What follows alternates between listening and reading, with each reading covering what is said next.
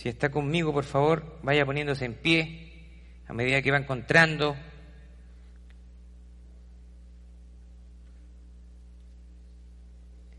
A medida que va encontrando la palabra del Señor. Marcos capítulo 8, versos 31 al 38. Quiero darle la bienvenida a cada uno de ustedes, también a las personas que nos visitan por primera vez, siéntanse en casa, siéntanse bienvenidos a nuestra iglesia Stinton Church en español.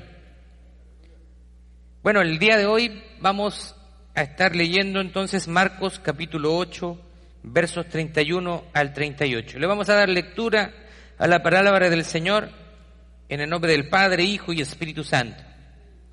Y comenzó a enseñarles que le era necesario al Hijo de Hombre padecer mucho y ser desechado por los ancianos, por los principales sacerdotes y por los escribas, y ser muerto y resucitar después de tres días. Esto les decía claramente. Entonces Pedro le tomó aparte y comenzó a reconvenirle pero él, volviéndose y mirando a los discípulos, reprendió a Pedro, diciendo, quítate delante de mí, Satanás, porque no pones la mira en las cosas de Dios, sino en la de los hombres. Llamando a la gente y a sus discípulos, les dijo, si alguno quiere venir en pos de mí, niéguese a sí mismo y tome su cruz y sígame. Porque todo el que quiera salvar su vida, la perderá y todo el que pierda su vida por causa de mí y del Evangelio, la salvará. Porque, ponga atención en esta pregunta, ¿qué aprovechará el hombre si ganare todo el mundo y perdiere su alma? ¿O qué recompensa dará el hombre por su alma?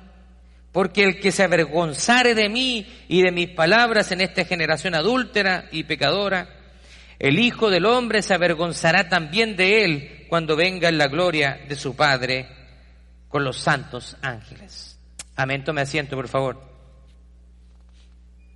Bueno, el día de hoy vamos a hablar acerca del costo del discipulado. Yo le he puesto a este sermón el costo de ser discípulo. los que estamos en una relación con el Señor Jesús debemos comprender lo que significa ser un seguidor de Jesús. Y por sobre todas las cosas, el costo que tiene para nosotros seguir a Jesús. Si nosotros vemos acá el pasaje, Jesús está entregando unas palabras a sus discípulos y siendo honestos no son necesariamente muy alentadoras. ¿Qué significará negarse a sí mismo, tomar la cruz? ¿Qué significará? Vamos a verlo el día de hoy. Ahora, primero, tenemos que hacer una distinción entre un creyente y un discípulo. Creo que lo hemos hecho en otras ocasiones, pero es necesario que tengamos un claro entendimiento de la diferencia entre estas dos eh, palabras o entre estos dos tipos de personas. Un creyente es alguien que cree en Jesús como Salvador, pero vive para complacerse a sí mismo. Un creyente es alguien que cree en Jesús como Salvador, pero vive para complacerse a sí mismo. En cambio, un discípulo es alguien que cree en Jesús como Señor y vive para complacer a Dios. También un creyente es alguien que exalta sus opiniones, sus sentimientos y pensamientos por sobre la palabra de Dios. En cambio, un discípulo exalta la palabra de Dios por sobre sus opiniones, sentimientos y pensamientos. Todos cuando llegamos a Cristo, primero llegamos como creyentes, Creemos que el Señor es nuestro Salvador, le entregamos nuestra vida, pero todavía tenemos que comprender muchas cosas. Pero después de un tiempo, nosotros tenemos que necesariamente hacer una transición de creyente a discípulo. Hay gente que se queda siendo creyente por mucho tiempo y no muestra frutos de un discípulo, pero el Señor quiere que nosotros seamos discípulos. Déjeme contarle una historia de un joven enamorado a su novia. Y este joven le escribió a su novia, Amor mío, si este mundo fuese tan caliente como el desierto del Sahara, yo gatearía sobre mis rodillas en la tierra caliente para llegar donde tú estás. Qué romántico. ¿Usted le escribe cosas románticas a su esposa? Espero que sí. Mire lo que escribió también. Si el mundo fuese como el océano Atlántico, yo nadaría a, a, través de las aguas infestadas de tiburones para llegar hasta donde tú estás. Oh, qué romántico. También escribió, yo lucharía contra el león más feroz para estar a tu lado. Y terminó con las siguientes palabras, espero verte el próximo viernes, eso sí, si no llueve. Podemos ver que muchas veces tenemos la intención de hacer cosas, tenemos el, el anhelo, el deseo de hacer cosas y eso es algo bueno. Debemos reconocer que seguir a Jesús no es algo fácil. Estamos constantemente siendo bombardeados por una corriente fuerte que se opone a todo lo que el Señor desea para nosotros. Muchas veces nosotros tenemos el deseo, pero no basta tan solo con tener el deseo. Se requiere más que eso. Más que el deseo. Más que la palabra, más que el dicho pero tenga ánimo ya que nosotros no estamos solos. Usted tiene a su lado al más poderoso. Tiene de su lado al Rey de Reyes y al Señor de Señores, quien le sostiene en todo momento. Gloria a Dios. Así que no estamos solos en esta carrera, no estamos solos en este caminar. Si estuviéramos solos, estamos perdidos. Estaríamos perdidos. Pero la palabra del Señor dice que Él pone tanto el querer como el hacer en nosotros. Se da cuenta que siempre Dios toma la iniciativa porque nosotros no somos buenos para eso. En esta porción de las Escrituras, Jesús comienza a enseñarles acerca del verdadero precio de ser un discípulo. Jesús les dice que esto no se trata acerca de venir a la iglesia una o dos veces por semana o de cantar alabanzas bonitas sino que se trata de un cambio radical, un cambio trascendental en nuestra forma de pensar, en nuestra manera de vivir, de cómo nos comportamos, un cambio en nuestras prioridades en la vida. ¿Entiende usted lo que son prioridades?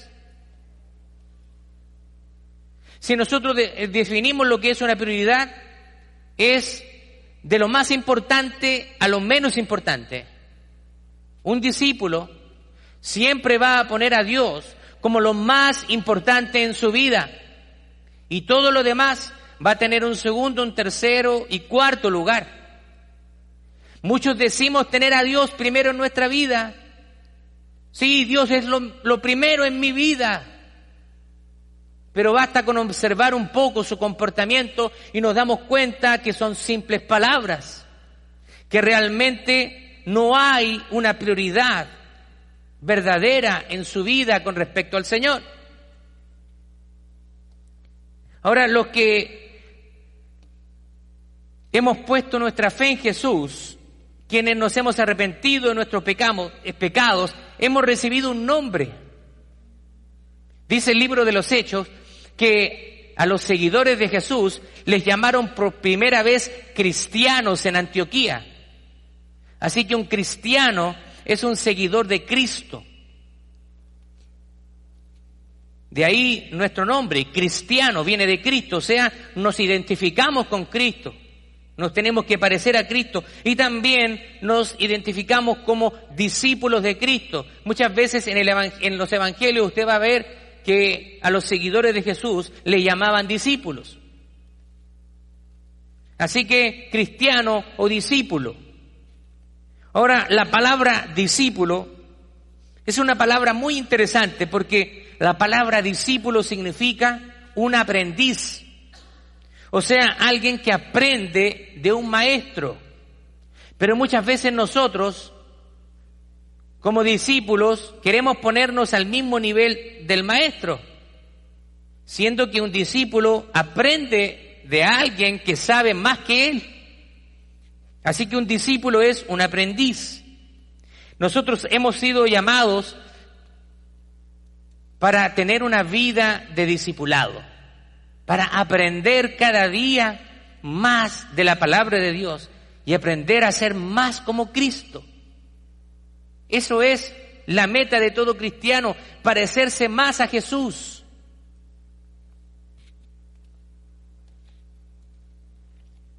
La vida en el reino de Dios está directamente relacionada con ser un verdadero discípulo de Cristo, porque hay verdaderos creyentes y hay falsos creyentes, o verdaderos discípulos y falsos discípulos. Ahora, ¿qué quiere decir esto para nosotros? Hoy en día, en las Escrituras, Jesús nos da algunas importantes verdades acerca del verdadero discípulo. Primero, el verdadero discípulo es alguien guiado y comandado por Cristo. ¿Qué significa esto? ¿Qué significa ser guiado por Cristo? En Efesios en el capítulo 4, verso 22, dice, en cuanto a la pasada manera de vivir, despójense del viejo hombre que está viciado conforme a los deseos engañosos. O sea, miren, Pablo les está diciendo, en otras palabras, como ustedes vivían antes, dejen todo eso atrás, bótenlo a la basura. Despójense del viejo hombre, o sea, sáquense el viejo hombre. ¿Por qué? porque está viciado conforme a los deseos engañosos. El viejo hombre quiere complacer sus propios deseos, quiere complacer su carne. Así que nos convertimos en discípulos entrando en el reino de Dios. No podemos ser cristianos y vivir una vida sin arrepentirnos de nuestros pecados y sin aceptar a Cristo como nuestro único y exclusivo Salvador. Si usted se define como un cristiano, como un discípulo, necesariamente usted debe reflejar una vida que agrade a Dios. Segundo, el discípulo busca la santificación. Y esto es algo que me encanta, porque hace muchos años yo tenía muchas dudas con respecto a la santificación. Pero estudiando el tema de la santificación, veo que la santificación nosotros podemos entenderla de la siguiente manera. Está primero la santificación posicional. Cuando nosotros nos arrepentimos de nuestros pecados y recibimos a Cristo como nuestro Salvador, somos declarados santos. Sí, la justificación, a través de la justificación, por medio de la fe en Cristo, el Señor nos declara santos. No hemos hecho nada, nada, pero somos declarados santos. Ahora hay una santificación que es una santificación progresiva en la cual el creyente también tiene su parte en someter su voluntad al Señor. ¿Por qué usted cree que hay creyentes que llevan años en el Evangelio y no cambian? ¿Acaso Dios no tiene poder para transformarlos? Por supuesto. Pero también nosotros debemos rendir nuestra voluntad al Señor. Así que, ¿cómo nosotros podemos entender esto? Porque hay unos mandamientos que salen en la Biblia. Primera de Pedro capítulo 1 verso 16 dice, sean santos porque yo Jehová soy santo. Así que si Él nos pide a nosotros que seamos santos, es porque hay algo que compete en nosotros. Hay algo que depende de nosotros. No es que nosotros tengamos el poder para santificarnos a nosotros mismos. No tenemos ese poder. Pero, de alguna otra manera, Pedro está diciendo, sean santos. Y hacernos ese llamamiento significa someter nuestra voluntad al Señor. Para que a través de la obra del Espíritu Santo seamos santificados. Ahora es interesante que este mandato de ser santos es algo que también fue pronunciado al pueblo de Israel. En el, libro de Éxodo capítulo 19, verso 6, el Señor les dice al pueblo de Israel, ustedes serán para mí un reino de sacerdotes y gente santa. Y estas son las palabras que dirás a los hijos de Israel. También el Señor les está llamando a ellos.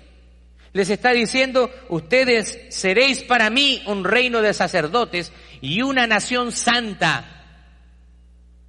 Ahora, Aquí nosotros en, el libro de Primera de Corintios, en el capítulo 13, nos da de alguna manera una descripción de, acerca de lo que significa cargar la cruz y vivir en santidad y en el amor de nuestro, de nuestro Dios. Mire lo que dice, si yo hablase lenguas humanas y angélicas y no tengo amor, vengo a ser como metal que resuena o címbalo que retiñe. Y si tuviese profecía y entendiese todos los misterios y toda la ciencia, y si tuviese toda la fe de tal manera que trasladase los montes y no tengo amor, nada soy. Continúa el apóstol, y si repartiese todos mis bienes para dar de comer a los pobres, y si entregase mi propio cuerpo para ser quemado, y no tengo amor, de nada me sirve. Y aquí es como es un discípulo de Cristo. El amor es sufrido, el amor es benigno, el amor no tiene envidia, el amor no es jactancioso, no se envanece, no hace nada indebido, no busca lo suyo. No se irrita, no guarda rencor, no se goza en la injusticia, más se goza en la verdad. Todo lo sufre, todo lo cree, todo lo espera, todo lo soporta. Todas esas cualidades son las cualidades que muestra un discípulo. Muchas veces tenemos que sufrir, muchas veces tenemos que soportar por amor al Señor.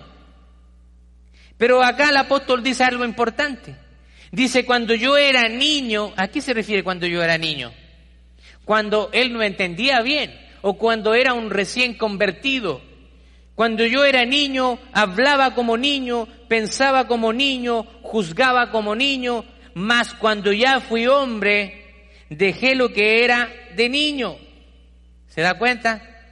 En el caminar cristiano, cuando nosotros nos convertimos, tenemos un nuevo nacimiento, nacimos de nuevo y en ese momento somos como bebés espirituales. Nos tienen que dar la lechita, ¿cierto? Nos tienen que sacar los chanchitos ahí, los eruptos de la espaldita, nos tienen que sacar los pañales cuando somos recién convertidos. ¿Por qué? Porque no entendemos muchas cosas, pero a medida que como creyentes vamos creciendo, ya un creyente que a los cinco años todavía esté usando pañales, esté tomando leche, está medio raro eso, ¿no? Hay un momento en donde el discípulo, de alguna manera espiritualmente hablando, de, necesita ser destetado, o sea, necesita aprender a caminar por sí mismo. Tercero, un discípulo es alguien que hace más discípulos. Claro que sí. Nosotros ya conocemos el, el gran mandamiento, Mateo capítulo 28, versos 19 al 20, lo que conocemos como la gran comisión. Dice, id y haced discípulos a todas las naciones. Otra, otra versión dice, vayan y hagan discípulos a todas las naciones. ¿A quién le dice ese mandamiento? a los pastores, a los ancianos, a los líderes, diáconos. ¿A quién le dice esos mandamientos? A todos. El Señor les está hablando a todos. Así que la tarea de evangelizar no es exclusiva del pastor, de los ancianos, de los líderes. La tarea de la evangelización es responsabilidad de cada uno de nosotros. Ahora Jesús nos da esta comisión.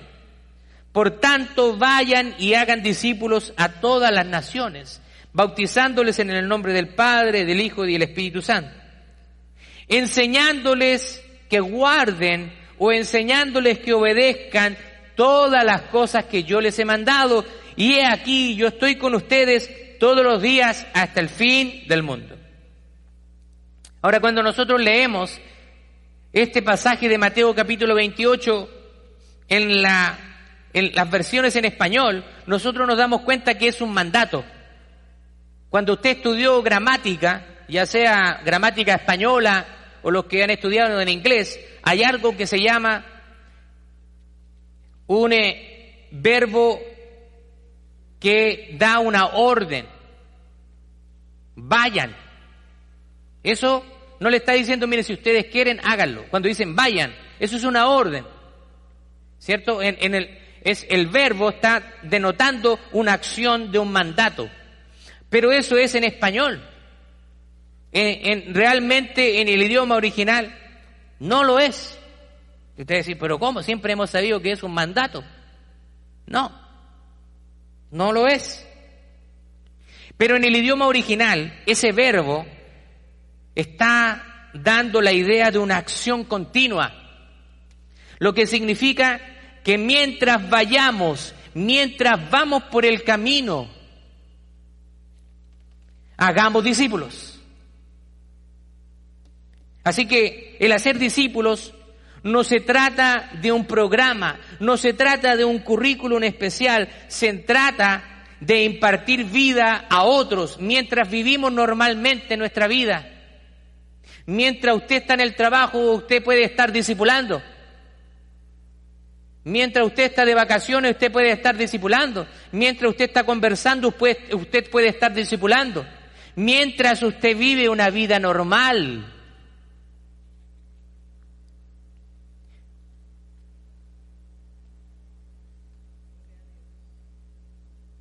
En, en español, ¿cierto? Dice vayan y hagan discípulos, vayan y hagan. En, eh, en, el idioma original griego es una sola palabra. Es poneucentes, poneucentes. Y esa palabra está indicando esa acción continua. Mientras ustedes estén haciendo sus cosas, mientras ustedes vivan su vida de manera normal, ustedes disipulen. Ahora, ser discípulos es la esencia de llevar el amor de Dios hasta los confines de la tierra y todo frente a todo el que esté carente y que tenga necesidad de Dios. Así que el hacer discípulos también es una obra de amor por los demás. Aquí en español también se traducen dos palabras. Hagan discípulos. Pero usted sabe que esa palabra en el, en el idioma original, que es griego, es solamente una. Es mateteusete. Que si nosotros lo podemos traducir en una sola palabra en español sería disipulen. Y eso sí que es una orden. Mientras vayan por el camino, disipulen. Eso sí es una orden. Así que nosotros teníamos la idea con la gran comisión de va, ir por el mundo, ir por el mundo, vayan. Ah, pero como yo no voy, no tengo responsabilidad de discipular. Yo estoy aquí viviendo en Scranton, ¿cierto? Una de las ciudades más bonitas de Pensilvania, sus calles parejitas, sus construcciones modernas y nuevas construcciones. Yo estoy aquí tranquilo, yo no estoy yendo, así que como yo no estoy, no voy a ningún un lugar o no voy a las naciones, yo no necesito estar discipulando. Pero se lo estoy aclarando hoy en día. Mientras vayan por el camino, mientras estén haciendo sus cosas, disipulen. Y disipular significa influir sobre otras personas las enseñanzas de Cristo. Jesús dijo, si alguno quiere ser mi discípulo, entonces tiene que tomar su cruz y seguirme. Es algo difícil. No es algo fácil. Esto no es opcional. Esto es esencial e indispensable. Dice la palabra del Señor que el que mira hacia atrás, pone su mano en el arado, no es digno de ser su discípulo. Esto no es para cobardes, esto es para valientes. Pero a veces podemos experimentar miedo, pero el Señor nos fortalece a través de su Espíritu Santo. El verdadero discípulo requiere crucifixión. Significa que nosotros debemos crucificar nuestra carne. Muchas veces vamos a querer hacer cosas que agraden a nuestra carne, pero que deshonran a Cristo.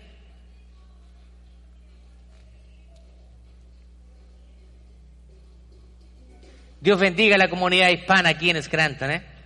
Bonita la comunidad hispana. ¿Nos dejan bien o no?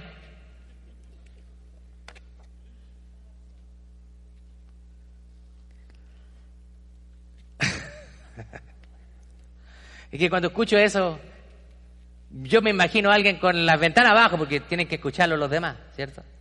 Con un auto bien eh, tuneado, como dicen así, y moviendo la cabeza así. Ese fue un paréntesis, no pude resistirlo, discúlpenme. Jesús nos dice que para ser verdaderos discípulos entonces debemos negarnos a nosotros mismos y tomar nuestra cruz. ¿Qué quiere decir negarse? Quiere decir desestimarse. Quiere decir desecharse, apartarse, rechazarse a sí mismo. Rechazar el yo. Así que aparte de usted el yo, yo, yo hice esto por mi fuerza, el yo, que tan feo que se vea, ¿no? La cruz también significa muerte, sacrificio de ambiciones egoístas, tiempo, finanzas, nuestro todo. Negarse a sí mismo y tomar la cruz son dos frases que tienen que ir a la par para que podamos ver su significado pleno. ¿Qué significa la cruz? La cruz significa símbolo de muerte, nos habla de una muerte abrupta, violenta de un ser humano, y entonces volver a nacer. Porque usted muere en el bautismo. Acuérdese que el bautismo simboliza muerte, sepultura, pero también simboliza resurrección a una nueva vida en Cristo Jesús. San Agustín dijo lo siguiente, Agustín ha muerto, un nuevo dueño ha tomado mi lugar. ¿Cuánto desearía que cada uno de nosotros pudiéramos mencionar estas palabras como lo hizo Agustín. Marcelo ha muerto y un nuevo dueño ha tomado su lugar. Reemplace la palabra Agustín con su nombre. La cruz no puede aprobar o endosar ninguno de los frutos de la naturaleza picaminosa. Solamente aprueba y endosa los frutos del Espíritu. Cuarto, el verdadero discípulo requiere un compromiso de seguir a Cristo. Como Pablo lo dice, dice, con Cristo estoy juntamente crucificado y ya no vivo yo, mas vive Cristo en mí y lo que ahora vivo en la carne, lo vivo en la fe del Hijo de Dios, el cual me amó y se entregó a sí mismo por mí. ¿Se da cuenta de lo que está diciendo Pablo? Ya no vivo yo. De alguna manera, ese Pablo que antes ponía la importancia en sus propios deseos, en su propia conveniencia, ahora ese Pablo no está. Ahora mi vida le pertenece a Cristo y todo lo que yo haga va a ser para servirle a Él.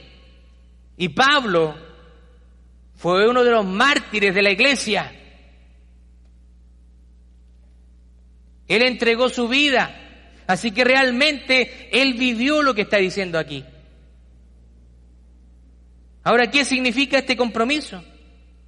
El compromiso significa cerrar la puerta a todas las demás alternativas y enfocarse exclusivamente en Cristo. Todos los días como verdaderos discípulos de Jesús, cerramos las puertas a todas las demás alternativas. A todas las cosas que me alejan de Él, usted le cierra las puertas. Ya estoy concluyendo, déjeme terminar con esta ilustración. Dice, cerca de las pisadas. Andrew Bonar solía decir que es mucho más fácil seguir las pisadas de una persona si caminamos lo suficientemente cerca detrás de ella que si nos quedamos rezagados. ¿Qué significa esto? Si seguimos de cerca al Maestro, nos será más fácil seguir sus pisadas, conocer cuál será el sendero de su voluntad. Cuando usted estaba siguiendo a alguien y esa persona le toma ventaja, ya después va a ser difícil encontrar las huellas. Pero si usted se mantiene cerca de esa persona, usted va a ir poder viendo sus huellas y no se va a perder el camino. Así que le hago una pregunta esta tarde. ¿Quieres ser tú un verdadero discípulo?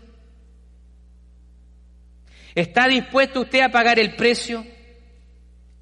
¿Está dispuesto usted a negarse a sí mismo, tomar su cruz y seguir a Jesús?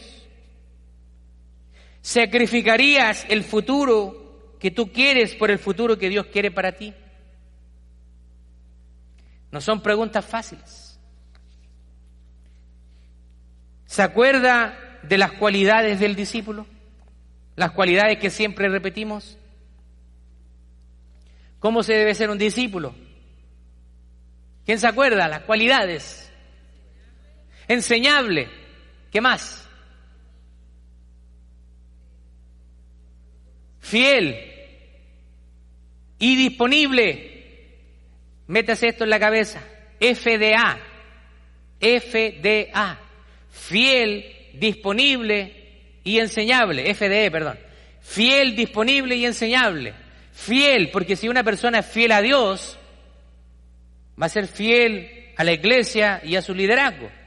Una persona disponible tiene que ser alguien que esté dispuesto a invertir tiempo. Y esta es la cualidad más importante de un discípulo. Enseñable. Enseñable involucra ser corregible, dejarse guiar. Quiero agregar, hay un libro que se llama Las diez cualidades de un discípulo del autor Dennis Rose. Se lo recomiendo, por favor, cómprelo, léalo, es un excelente libro. Y él habla de diez cualidades de un discípulo. No tengo tiempo para desarrollarlas todas, pero quiero leérselas. Estas son las diez cualidades de un discípulo según el autor Dennis Rose. Primero, un verdadero discípulo es alguien apasionadamente comprometido con Jesús. Compromiso. Segundo, amor extraordinario por las personas. Alguien que comparte el amor de Cristo con los demás. Tercero, un verdadero discípulo es alguien que tiene un corazón de siervo, servicio. Cuarto, es sensible y se somete al Espíritu Santo. Quinto, un verdadero discípulo es gobernado por la autoridad de la palabra de Dios. Sexto, vive moralmente puro. Séptimo, es evangelísticamente audaz. Anda evangelizando a quien se le cruce por el camino. Número ocho, se involucra en la comunidad bíblica, en su iglesia. No vive un cristianismo aparte Noveno, es alguien que busca la justicia y alguien generoso que no escatima sus propios bienes en beneficio de la obra de Dios. Y la décima cualidad es alguien que vive con un propósito. Y me quiero quedar con esto último. ¿Usted vive con un propósito para el Señor? ¿Cuál es su propósito? hacerse más rico, tener más dinero. Recuerde lo que dice la palabra del Señor. Busquen primeramente el reino de Dios y su justicia. Y todas las demás cosas que ustedes necesitan les van a ser añadidas. No busquemos las añadiduras primero, busquémoslo a Él, que en cualquier momento, como se dice vulgarmente en buen chileno, paramos la pata y nos vamos de este mundo. Usted no sabe cuándo usted se va a morir. No se aferre a lo que no tiene importancia. Aférrese a las cosas que realmente importan. Póngase de pie, vamos a orar al Señor.